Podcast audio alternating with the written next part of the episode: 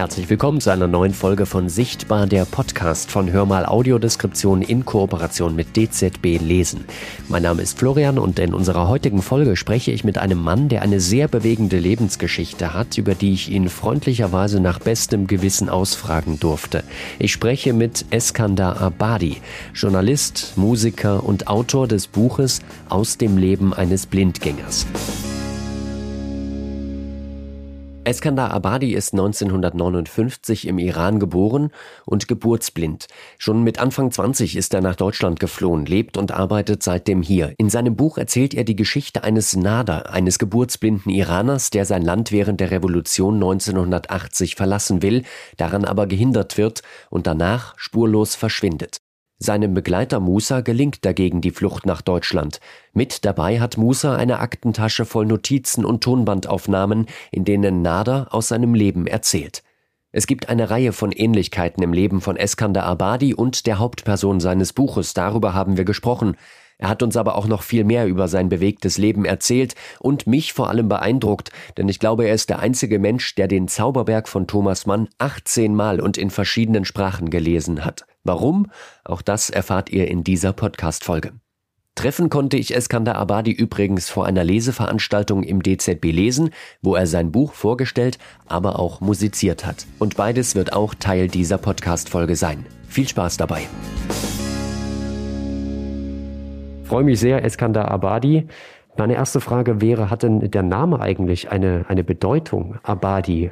Ja, Abadi heißt eigentlich im persischen oder iranischen äh, so etwas wie bebaut. Also es gibt äh, sozusagen unbebautes oder Brachland oder so. Und dann gibt es äh, Ländereien oder Grundstücke oder wie auch immer, die bebaut sind und die heißen immer aber die. Äh, wir betonen das so, aber die.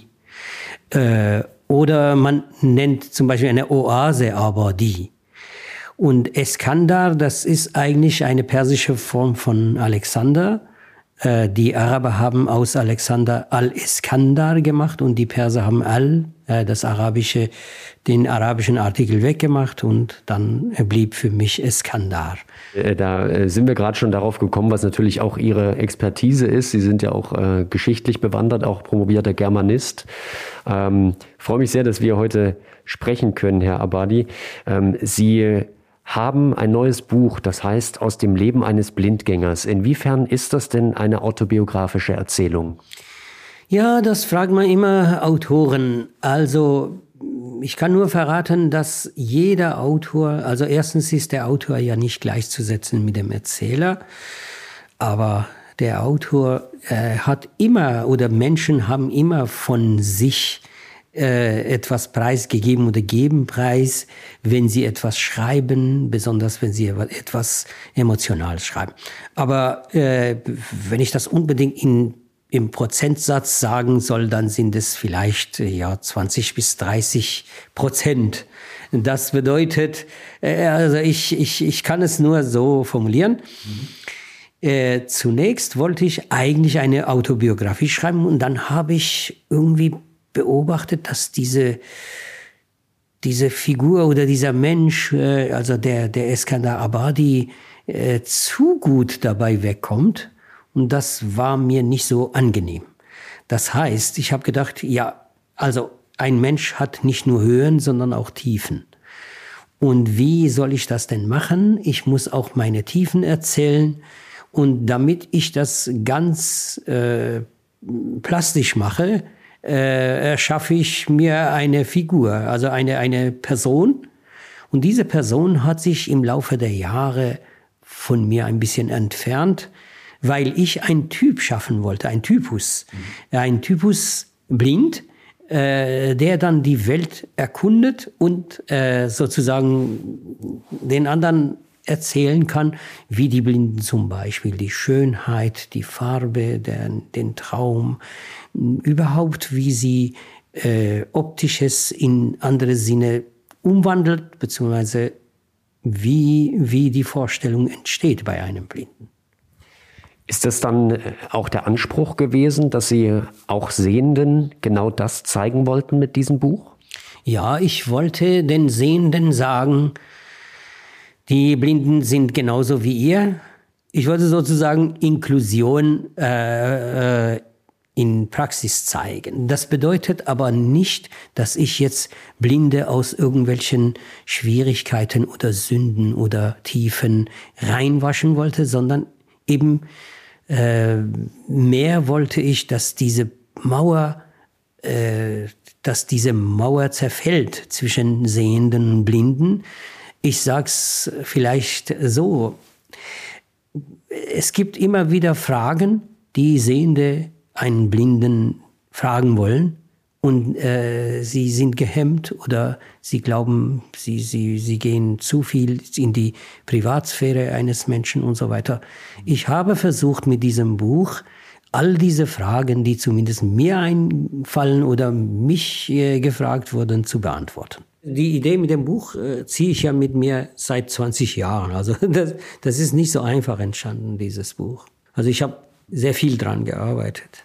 Über 20 Jahre? Ja. Ich habe immer wieder neu geschrieben und dann, wie gesagt, ich habe gesehen, da gibt's nur Höhen und das hat mir nicht gefallen. Ich habe dann, als das fertig war, habe ich das wieder neu geschrieben, weil ich eine Figur eingeführt habe, die verbittert war und die immer kommentiert hat, was der andere erzählt hat und gesagt hat, nee, nee, das hat nicht so gestimmt und jetzt erzähle ich euch, wie das war.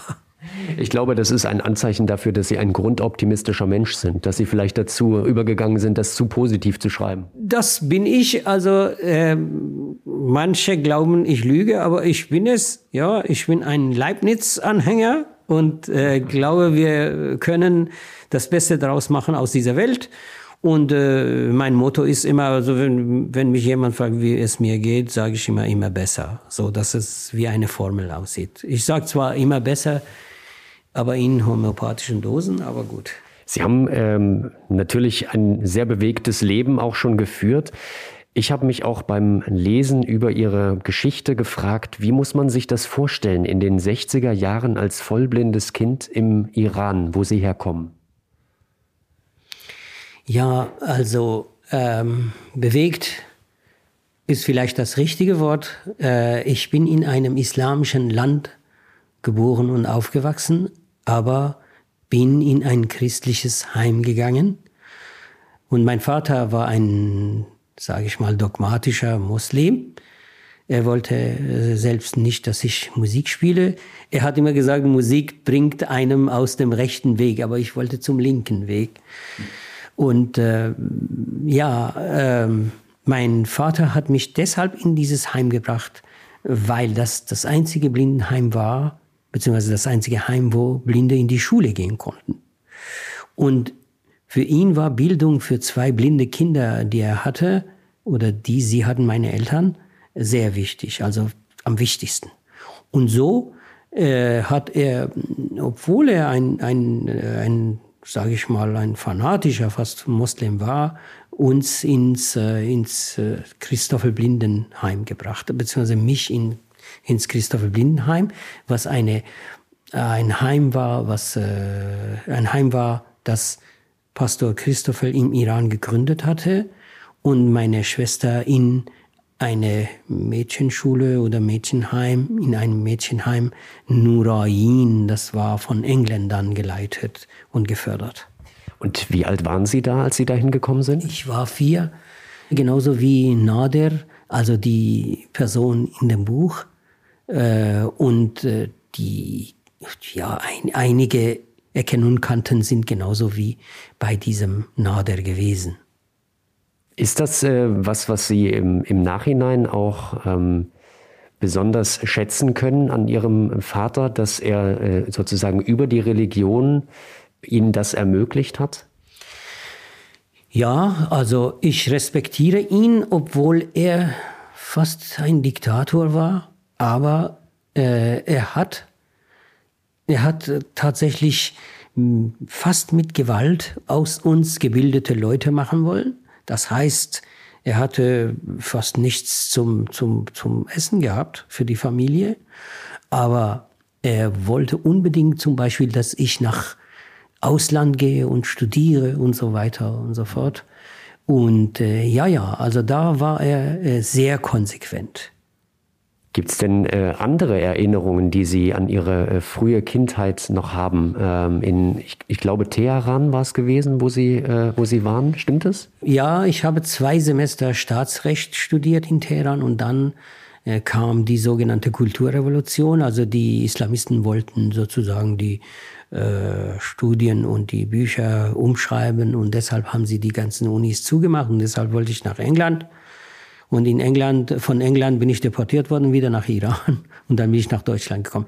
Aber wenn Sie von Erinnerungen sprechen, ja, natürlich war die andere Hälfte meine Mutter. Meine Mutter, also äh, ich kann es nur in einem Satz fassen. In meiner Dissertation, die später als ein Buch herausgegeben wurde, äh, steht meinem Vater, der mir Würde gewollt und meiner Mutter, die sie mir immer gezollt oder sowas.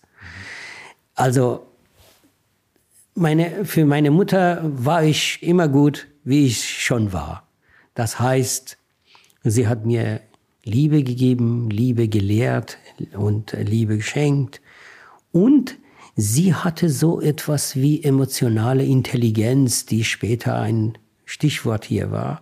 Das heißt, sie hat nie äh, mich jetzt eingeschränkt und zu Hause behalten oder was weiß ich, gehindert, dass ich in die, auf die Straße gehe, in die Gasse gehe und mit den Kindern spiele, äh, obwohl ich jeden Abend mit verletzten Füßen und Be äh, mit verletzten Beinen und Händen nach Hause kam und äh, ja, andere haben natürlich ihr vorgeworfen, ja, du schickst ein äh, blindes Kind nicht mehr äh, auf die Straße, das ist nicht gut. Und sie hat gesagt, ja, er muss ja auch etwas lernen von der Straße.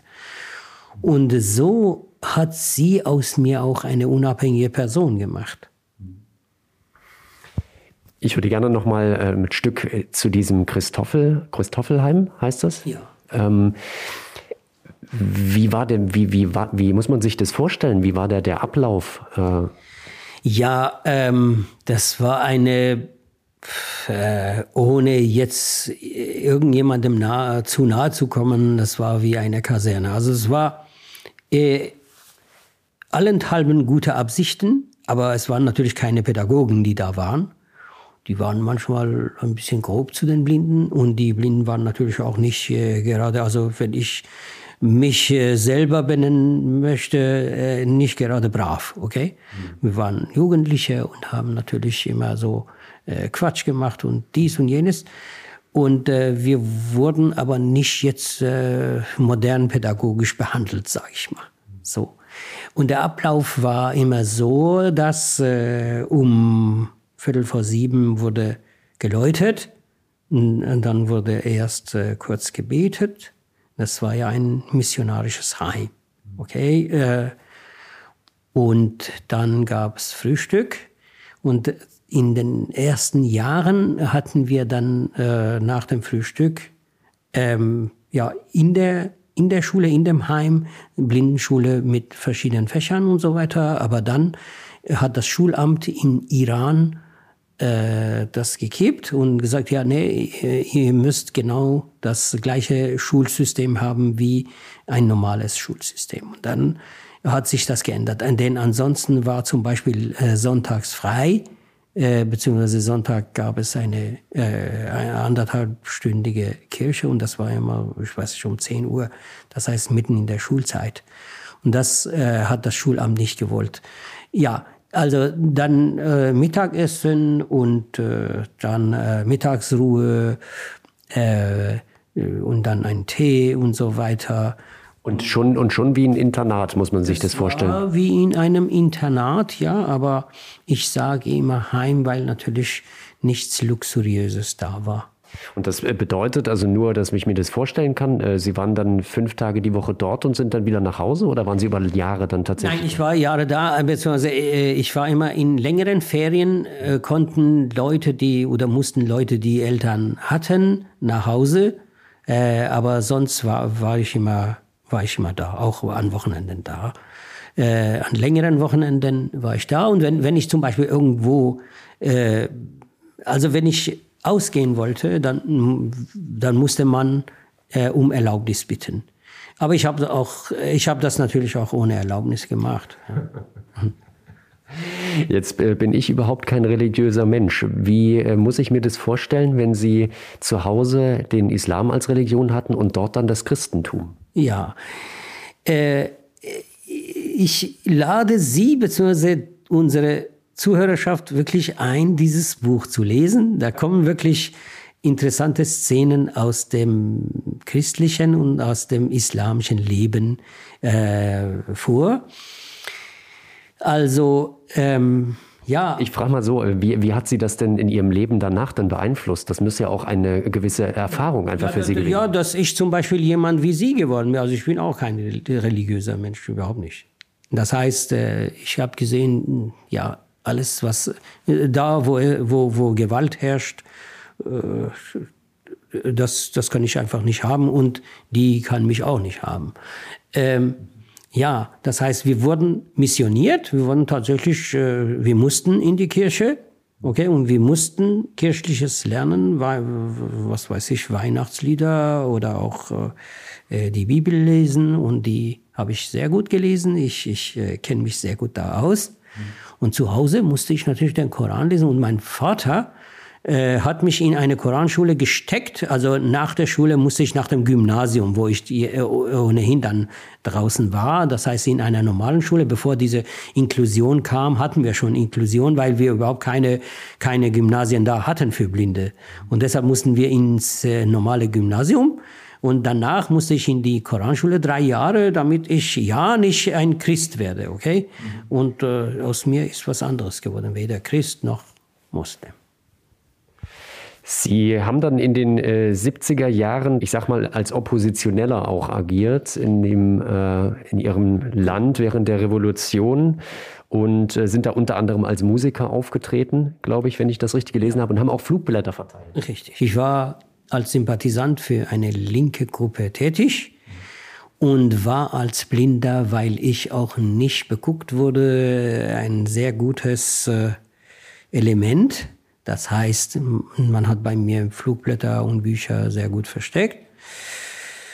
Und äh, er hat äh, die Revolution insoweit mitgemacht, nicht als jetzt ein, ein Moslem, sondern als äh, jemand, der eine Änderung haben wollte. Mit dieser linken Bewegung, die hießen Volksfedayin. Und äh, mit denen habe ich, äh, mit denen habe ich zusammengearbeitet, ja. Warum war Ihnen das wichtig? Äh, ja, also äh, da kommt wirklich eine rührende Szene auch im Buch vor. Äh, das sind eben diese 20 bis 30 Prozent, nicht, äh, wo äh, dieser Nader, Naders Leben, wie mein Leben ist.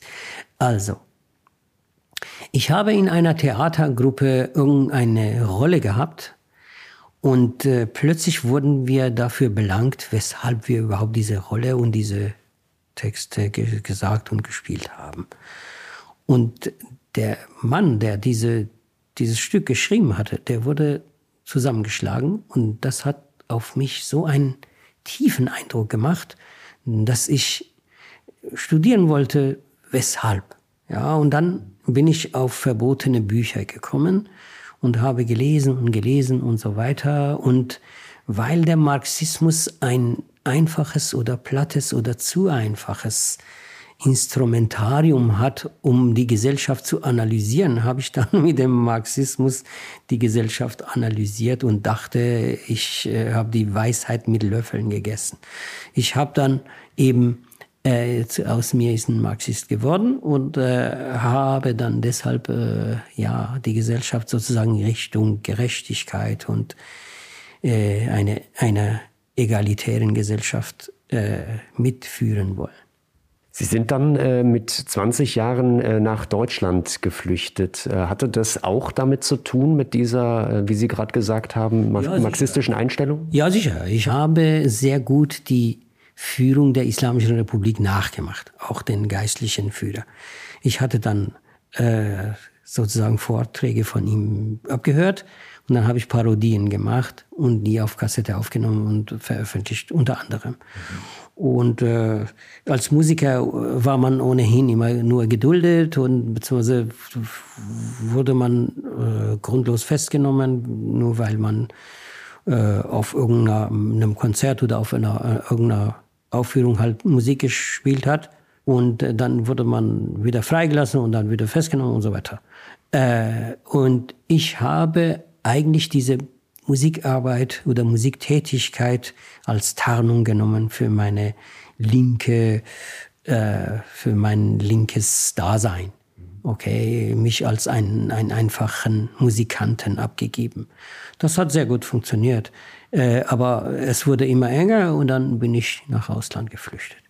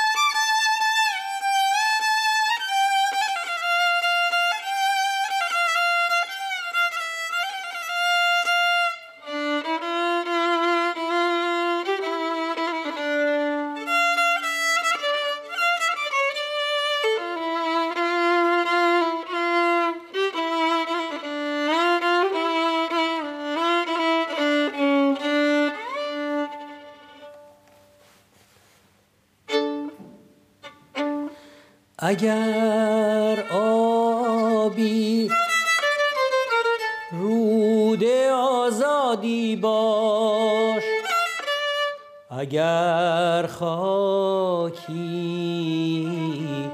دشت آبادی باش.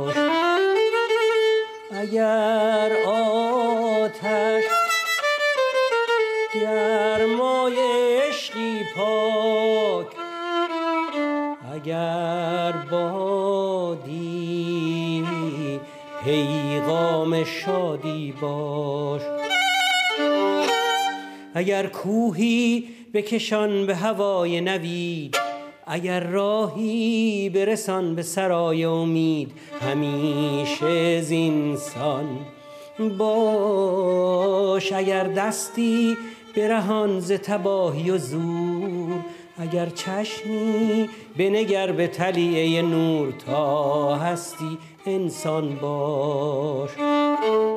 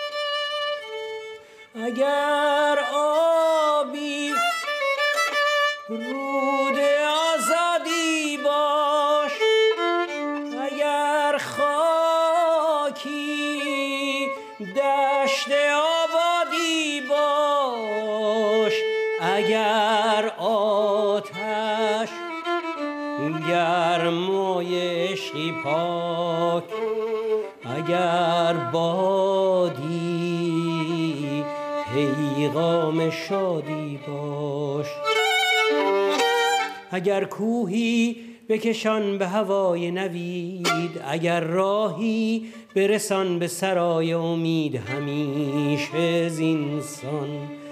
باش اگر دستی برهان ز تباهی و زور اگر چشمی بنگر به تلیعه نور تا هستی انسان باش. تا هستی انسان باش. هستی انسان باش. Jetzt würde mich natürlich sehr interessieren, wir können das verknappen, Sie sind äh, nach Deutschland geflohen. Was sind Ihre ersten Erinnerungen an Deutschland? Vielleicht auch welche Andersartigkeit konnten Sie wahrnehmen? Ich habe ein, äh, einen kleinen Artikel geschrieben für die Deutsche Welle, äh, das heißt Mein Deutschlandbild. Und da habe ich es beschrieben, wie ich Deutschland im Sinn hatte, bevor ich nach Deutschland kam. Ich, ich hatte nämlich von Deutschland Ähm, drei Sachen. Einmal die äh, fast militärische Ordnung und einmal die Sprache, die grob sein soll und einmal Volkswagen. Und dann kam ich nach Deutschland und war in einer sehr netten, freundlichen Familie, die meine deutsche Familie äh, ist. Äh, also die Eltern sind gestorben, aber mit den Geschwistern bin ich fast näher als meine eigenen Geschwister. Und dann ja, äh, Volkswagen habe ich auch kaum gesehen, sondern Züge. Also ich glaube, ein Viertel meines Lebens habe ich in Zügen verbracht, weil ich als Musiker und auch als Redakteur und äh, als Student oder was auch immer immer in Zügen war, wie fast jeder Deutsche. Und mit der Sprache habe ich mich von Anfang an so versöhnt, dass ich die dann später tatsächlich geliebt habe. Ich sage, Deutsch ist mindestens meine Stiefmuttersprache. Ja, Sie haben äh, natürlich dann studiert in Marburg und ich finde das spannend. Sie haben äh, eine Promotion angefertigt, also eine Doktorarbeit zu einem ja sehr kanonischen deutschen Werk, der Zauberberg von Thomas Mann. Wie kam es denn dazu? Das war eine Herausforderung. Erstens ist ja der Zauberberg läuft auch in einem Sanatorium und ich war ja auch in einem geschlossenen Heim. Beides wirklich hermetisches. Also wenn wir rauskommen wollten, ja, dann mussten wir, wie gesagt, um Erlaubnis bitten und äh, es war auch sehr hart gehandelt, wenn jemand äh, dieses Erlaubnis nicht hatte oder übertreten hatte. Und in dem Sanatorium, was auch äh, eine hermetische Ortschaft also ein, ein, ein Psychologe oder Psychiater würde sagen, der hat bestimmt den Zauberberg deshalb genommen. Ja, aber für mich war das eine Herausforderung, weil Thomas Mann äh, sehr schweres Deutsch schrieb und äh, ja, dann äh, war der, ist der Thomas Mann ein Wortfuchser wie ich, ja, also der hat äh, interessante Sprachspiele und Wortspiele und Bandwurmsätze gemacht eine Zeit lang war das eben ein schönes, ein ernstes Spiel, sage ich mal. Und dann hatte ich auch an der Uni einen Professor Freudenberg, äh, der später mein Doktorvater wurde. Er hat ein Erzählmodell, eine Erzählanalysemodell gehabt.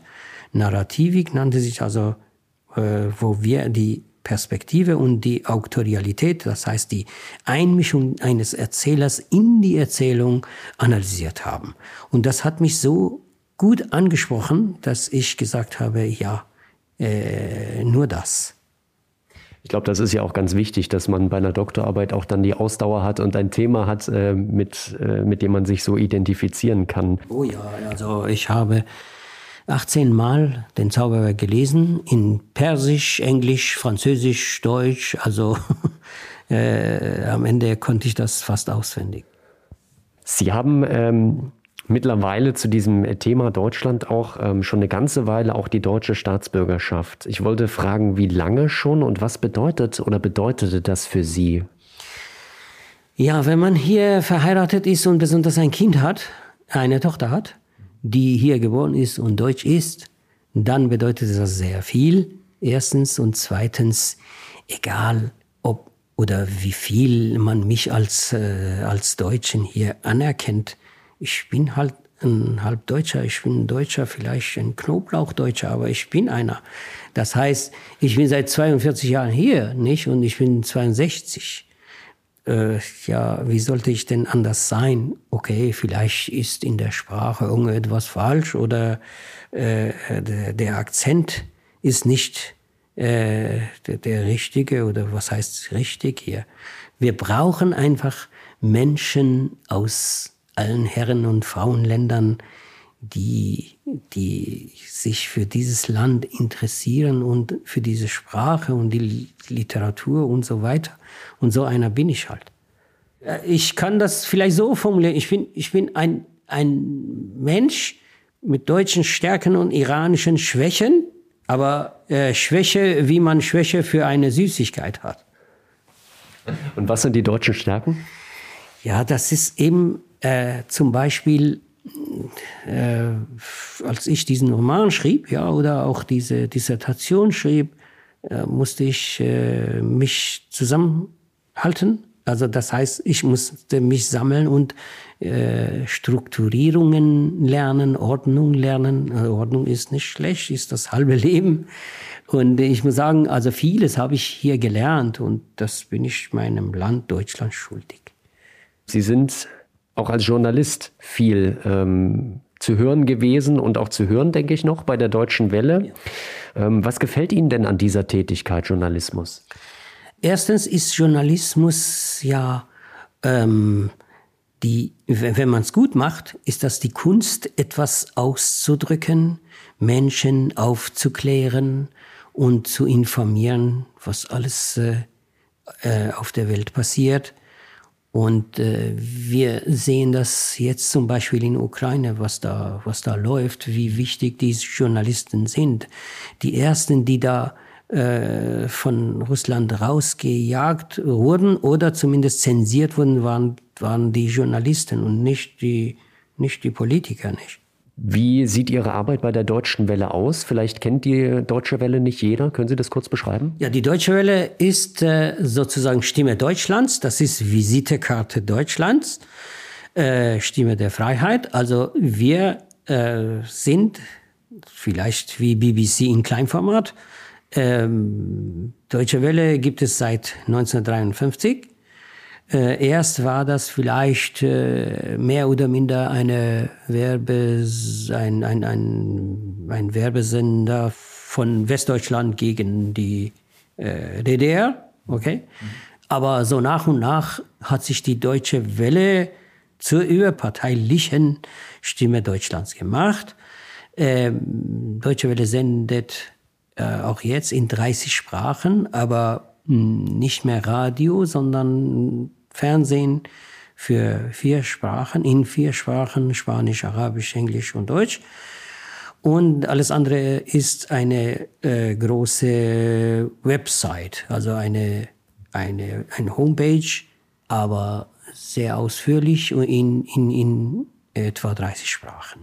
Und die, der Themenbereich ist alles, was sich mit Deutschland befasst? Ja, äh, einerseits Deutschland, äh, Deutschland für andere und in anderen Sprachen ähm, verständlich zu machen, mhm. aber auch äh, Themen aus der Region, der jeweiligen Region. Zum Beispiel bin ich in der iranischen Redaktion und wir machen tatsächlich auch äh, Sachen, die im Iran äh, passieren. Das heißt, wir behandeln Themen, die im Iran passieren, aber wir halten uns natürlich an den Regeln Deutschlands und äh, äh, es ist sozusagen die deutsche Perspektive und die deutsche Sichtweise, wie es laufen soll und wie es läuft im Iran zum Beispiel. Und äh, mit deutscher Perspektive beziehungsweise ähm, deutsches Handwerk haben Sie sinngemäß gesagt, meinen Sie auch diese ähm, objektive oder den Anspruch an eine journalistisch objektive Berichterstattung? Ich hoffe, ja, ja. Also wir, wir machen alles, um objektiv und äh, nicht neutral, aber überparteilich zu sein. Äh, aber da, wo man Partei ergreifen muss, äh, wissen Sie, wenn ein Diktator äh, einfach Bomben äh, abwirft auf ein Land, dann kann man nicht einfach äh, ohne Haltung jetzt, was weiß ich, an ein Thema rangehen. Ich würde gerne äh, den, den Weg noch mal kurz zu Ihrer Beziehung zu Musik gehen. Sie haben das immer wieder angesprochen und Sie haben mal gesagt, äh, so habe ich das gelesen, ich erlebe die Welt wie eine Symphonie. Das müssen Sie uns erklären. Ja, ähm, das habe ich äh, in Verbindung mit der Sichtweise oder Erkundung der Welt eines blinden Journalisten äh, im Unterschied zu einem üblichen oder sehenden, wie auch, wie Sie auch wollen, Journalisten oder auch Menschen gesagt. Ähm, wenn Sie in einen Raum treten, in diesen Raum, dann sehen Sie alles äh, mit einem ersten Blick. Okay? Mhm. Wenn ich aber in diesen Raum trete, dann äh, mache ich normalerweise ein Klick, Klack-Geräusch und dann weiß ich, das ist hier äh, die Wand mhm. und da geht es, was weiß ich, zu den Arbeitstischen oder was auch immer. Ist richtig. Ja. Und ich erkunde einfach diesen Raum nach und nach. Ich erkunde, ich ähm, studiere auch ihre Person so nach und nach, dass Sie zum Beispiel äh, lang gewachsen sind, äh, nicht wie ich kurz geraten oder ich weiß nicht was. Ja, und wenn wir uns die Hand geben, dann sehe ich oder merke ich, wie, wie klein und groß Sie sind. Und wenn wir uns, äh, was weiß ich, äh, sagen wir, wenn wir zusammen gehen und Sie mir die Hand nehmen, äh, dann weiß ich, aha, so lang sind Sie und so weiter. Das heißt, eine serielle Betrachtung der Welt. Und deshalb sage ich, die Welt ist mir wie eine Symphonie. Ich muss sie abhören und dann weiß ich, wie sie, wie, dann weiß ich genau, wie sie aussieht. Aber bei Ihnen ist es wahrscheinlich, äh, ist die Welt oder eine äh, Aussicht oder eine Szene wie, wie ein Tableau, also wie, eine, wie ein Gemälde, äh, das Sie auf einmal betrachten. Das habe ich verstanden. Das finde ich eine sehr interessante Sichtweise. Sie beschreiben in Ihrem Buch auch, ähm, wie Sie zum Geigespielen kamen. Gesungen habe ich schon mit fünf Jahren auf den Zugfahrten von Isfahan nach Ahvaz. Immer wenn mein Vater aus dem dritte Klasse Abteil ging, um Besorgungen zu machen, hatte er es beim Zurückkommen schwer, sich durch die Schar der Zuhörer zu kämpfen.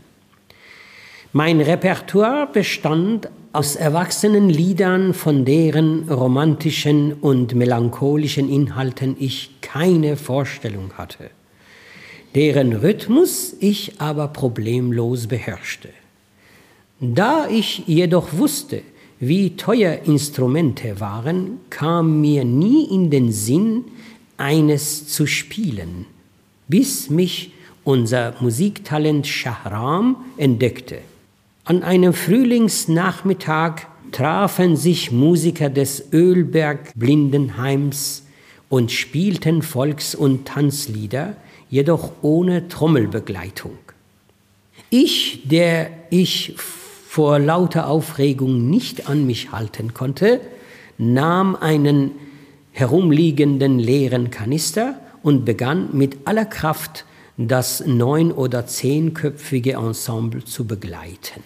Plötzlich stoppte Shahram, der mit seinem Akkordeon lauter als alle anderen war, und fragte, Hey, wer schlägt denn da so gut den Rhythmus?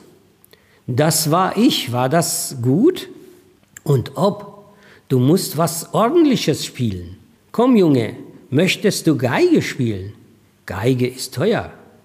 Stimmt, aber bald haben wir Sommerferien und du kannst im Garten Unkraut jäten. Mit dem Lohn gehst du dann zu Hairapetian und fragst ihn, was eine halbe Geige kostet. Für dich kommt sowieso höchstens eine halbe Geige in Frage. Was soll ich denn mit einer halben Geige? Mit der kann man doch gar nicht spielen rief ich entrüstet.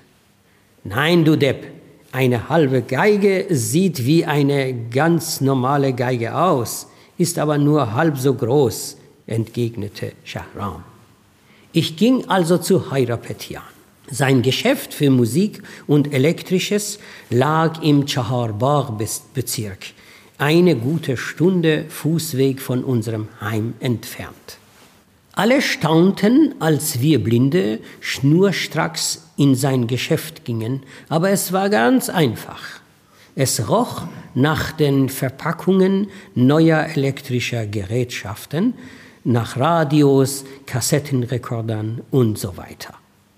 Schon aus dem Taxi roch ich sein Geschäft und bat den Fahrer dort anzuhalten. Ich ging also zu ihm und fragte nach dem Preis einer halben Geige. Zu teuer für dich, Kleiner. Geh und spare erst 60 Toman.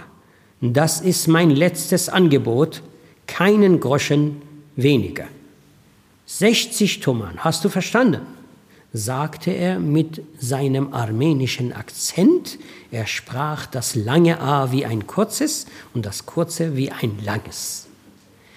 60 Toman sind 600 Rial, oder? fragte ich. Genau, du kannst schon gut rechnen. Wie alt bist du denn? Ich bin zwölf. Wir haben auch schon Bruchrechnung. Hier gibt's keine Brüche, erwiderte er. Runde 60 Toman. So, und jetzt muss ich weiterarbeiten. Tschüss.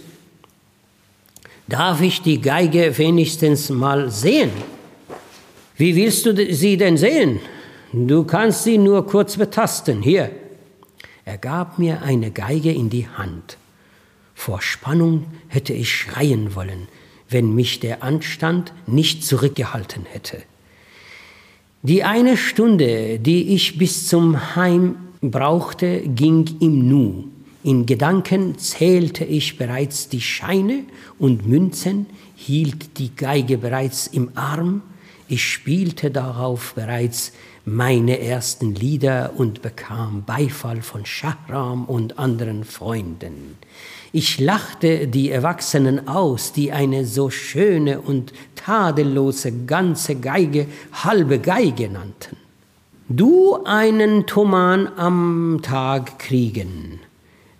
Äh, wenn Feiertag, du auch arbeiten, radebrechte Frau Stamm und klang glücklich. Gleich am ersten Tag der Sommerferien war ich Punkt neun bei unserem Gärtner, der jedem von uns drei Kandidaten ein Stück mit Obstbäumen bestandenen Garten zuwies, das wir vom Unkraut befreien sollten. Ich arbeitete so eifrig, dass er mich oft eine Pause einlegen ließ und mit frischen, süßen Tomaten aus dem Garten belohnte. Oft ertappte ich mich dabei, wie ich das Unkraut rhythmisch aus dem Boden herausschnitt.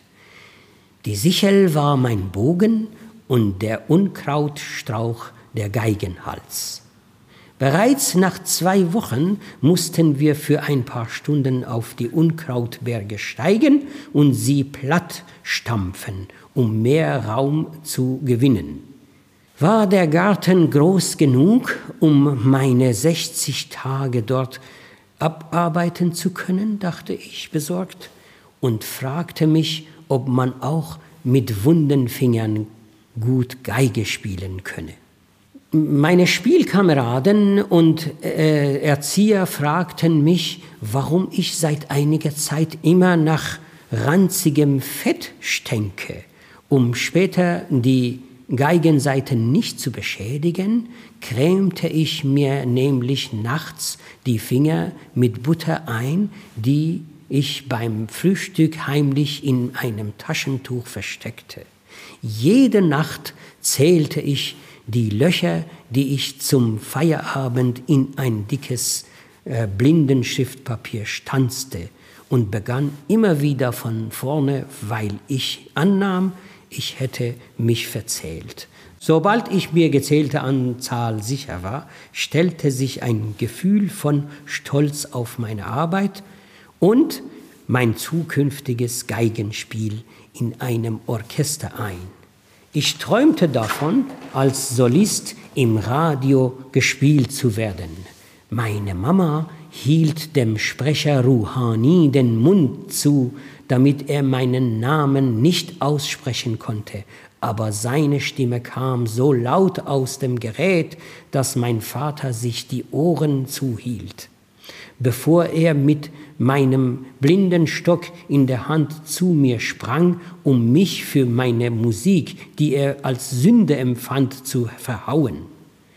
Er reagierte fassungslos, als ich seinen Hieben auswich, er glaubte, ich könne plötzlich sehen. Meine Mutter sagte vermittelnd, dass mich vielleicht der Trost, den die Musikspende sehend gemacht habe.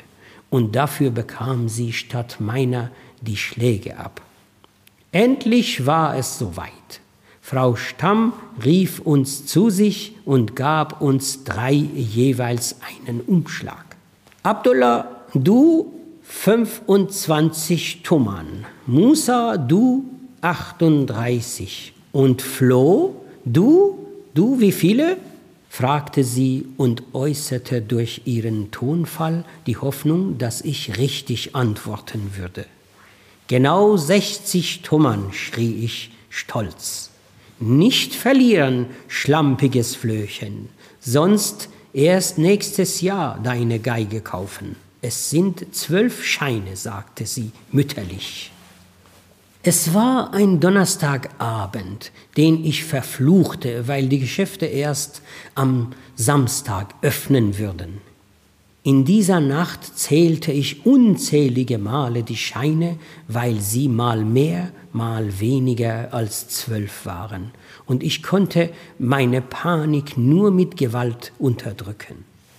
Der Freitag dauerte für mich mindestens eine Woche. Als ich aber endlich den Duft von Styropor und Elektrogeräteverpackung roch, war all mein Kummer vergessen. Stolz trat ich in das Geschäft und begrüßte herzlich Hairapetian, der mich offensichtlich sofort wieder loswerden wollte. Was willst du, Junge? fragte er genervt und setzte sein Gespräch mit einem Kunden auf Armenisch fort. Ich wollte nur meine Geige abholen, platzte es aus mir heraus wie eine Selbstverständlichkeit. Deine Geige? Du hast keine Geige hier. Was meinst du denn mit meiner Geige? Ich habe jetzt das Geld. Sie haben doch die sogenannte halbe Geige äh, mir gezeigt. Es ist soweit, versuchte ich ruhig zu bleiben. Ich habe niemandem was gezeigt. Eine halbe Geige habe ich schon, aber die ist zu teuer für dich. Bring mir 65 Toman und ich gebe dir die halbe Geige. So, und nun verschwinde, ich habe zu tun. Meine Welt brach zusammen. Ich brachte keinen Ton hervor. Ich wusste nicht, ob der Umschlag in meiner Hand brannte oder sich meine Nägel in meine Handfläche bohrten. Schließlich brach es aus mir heraus. Was erzählen Sie da? Ich war vor zwei Monaten hier und Sie sagten mir, ich solle 60 Toman mitbringen. Sie haben mir selbst die Geige gezeigt. Ich habe genau 60 Toman mitgebracht. Warum lügen Sie? Hier wird nicht gefeilscht. 65 habe ich gesagt. Keinen Groschen weniger. Ich war mit meinen Kräften am Ende.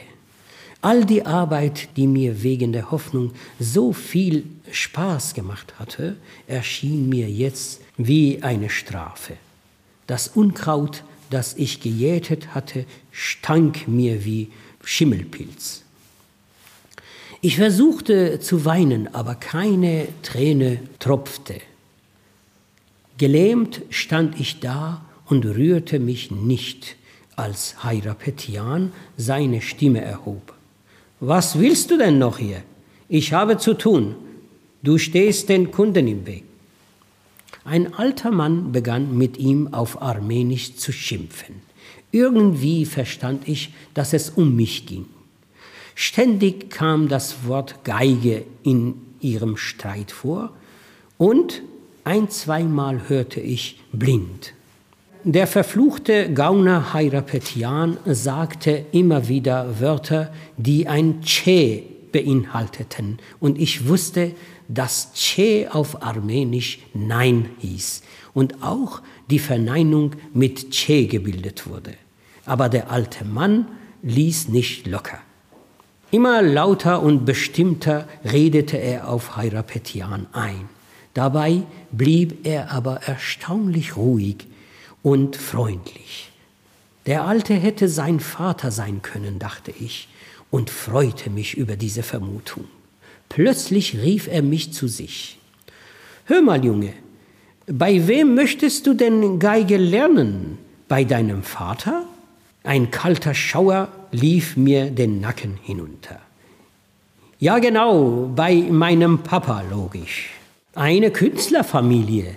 Sehr schön, stellte er zufrieden fest. Ich stand vor ihm wie jemand, der einen Auftrag erwartet. Wenn du mir versprichst, mir fünf Lieder vorzuspielen, sobald du ein wenig Geige gelernt hast, zahle ich dir diese fünf Tummern. Abgemacht? fragte er väterlich. Mache ich gern, mache ich unbedingt. Aber wo wohnen Sie denn? Ach, das spielt keine Rolle. Ich bin normalerweise immer hier. Sobald du fünf Lieder kannst, kommst du hierher und spielst sie mir vor.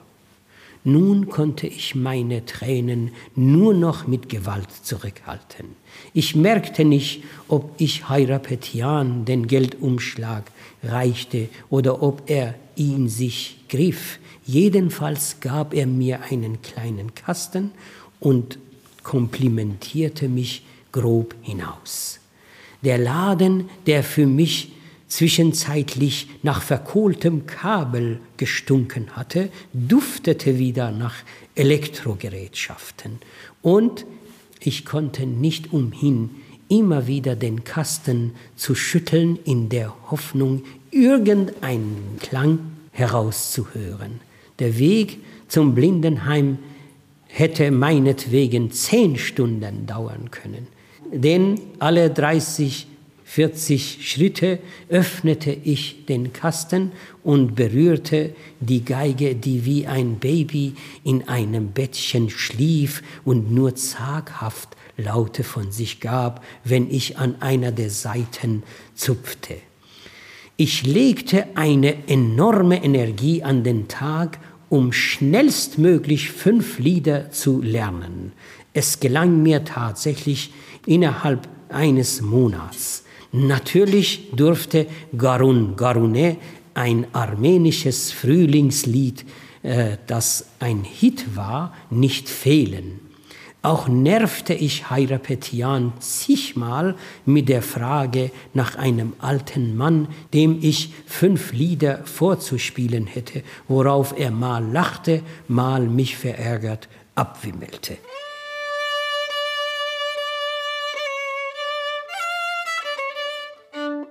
Ich würde gerne wissen, würden Sie diese Begebenheit im Nachhinein auch ein Stück weit als Schicksal bezeichnen, diese Begebenheit äh, mit dem äh, Bezahlen der Geige, was in dem Buch beschrieben ist? Äh, Schicksal hin, Schicksal her. Es war ein schöner Zufall, dass irgendjemand ein Zusatzgeld, ein alter Mann ein Zusatzgeld bezahlt hat, um äh, aus mir einen Geiger zu machen. Ich weiß es nicht, aber mh, hm, wenn es auch Schicksal ist, dann begrüße ich das. Wer hat Ihnen denn eigentlich das Geigespielen beigebracht? Äh, ich mir selber, das heißt, ich habe einen Lehrer gehabt für eine kurze Zeit, einen, einen blinden Meisterlehrer, äh, aber der ist leider zur Uni gegangen, für mich leider. Äh, das war ein junger Mann der, damals, äh, der äh, ja gemacht hat und an die Uni gehen musste und dann mm, war ich ohne Lehrer da und ich habe es mir dann selber erarbeitet, sage ich mal. Also ich habe nach Gehör gespielt und äh, als ich dann äh, eingestellt wurde bei Radio Esfahan, beim lokalen Sender, dann habe ich mit äh, Geigermeister, also mit Meistern der Geige und anderen Instrumenten zusammengearbeitet und dann habe ich natürlich immer wieder gefragt, was das sei und wie die Noten sind und so weiter. Also so nach und nach habe ich das gelernt. Mhm. Können Sie Noten lesen in ja. Breilnoten? Ja, ich kann das. Ich habe noch eine letzte Frage, Herr Abadi. Äh, Sie haben auch mal gesagt, meine größte Schwäche ist gleichzeitig meine größte Stärke. Und das ist, glaube ich, auf die Sehbehinderung bezogen gewesen. Was meinen Sie genau damit? Wissen Sie, jahrelang habe ich immer abgeblockt, wenn Menschen mir irgendwelche für mich selbstverständliche Fragen gestellt haben. Sie haben gesagt, ja, wie, wie merkst du denn, dass ich stehe oder was weiß ich, wer, wie weißt du, wer ich bin oder was weiß ich, ja? Und einmal habe ich gesagt, ja, also wow, du bist ein Journalist, du musst diese Fragen beantworten und nicht immer abblocken und nicht, nicht immer verbittert sein und so weiter. Und dann habe ich äh, auch andere Blinde diese selbstverständliche Fragen gefragt und die haben gesagt, ja, bist du denn blöd wie ein Sehender oder was?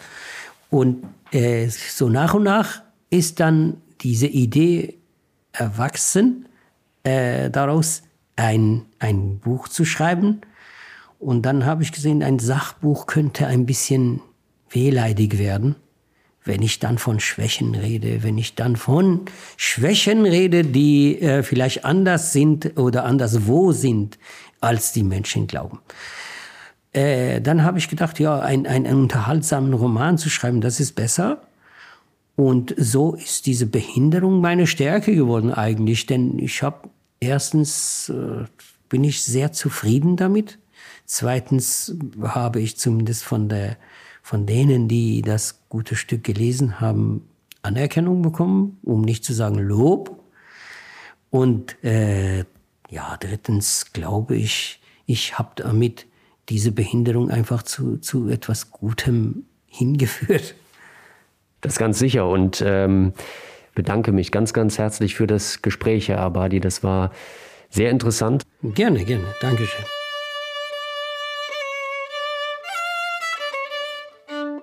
Und damit endet diese Folge von Sichtbar, der Podcast in Kooperation mit DZB Lesen. Ein großer Dank geht nochmals an meinen Gesprächspartner. Ich habe mich wirklich sehr gefreut, dass wir miteinander so offen sprechen konnten. Wir haben uns vorher tatsächlich gar nicht gekannt und meine Fragen waren ja auch teilweise sehr persönlich und deshalb auch nochmal vielen Dank, Eskandar Abadi. Aus seinem Buch Aus dem Leben eines Blindgängers haben wir jetzt schon eine Passage gehört. Das Buch ist im Katapult Verlag erschienen, hat 320 Seiten und kann sowohl beim Verlag direkt als auch bei allen anderen Verkaufsstellen erworben werden. Den Verlag und die entsprechende Seite verlinke ich euch noch in den Show Notes. Wie immer freuen wir uns über euer Feedback. Teilt den Podcast auch gerne und natürlich sind wir auch offen für eure Themenvorschläge. Schreibt uns gerne jederzeit eine Mail an sichtbar@ hörmal mit OE geschrieben minus audio.org. Freue mich sehr von euch zu hören oder zu lesen und damit bis zur nächsten Folge. Tschüss.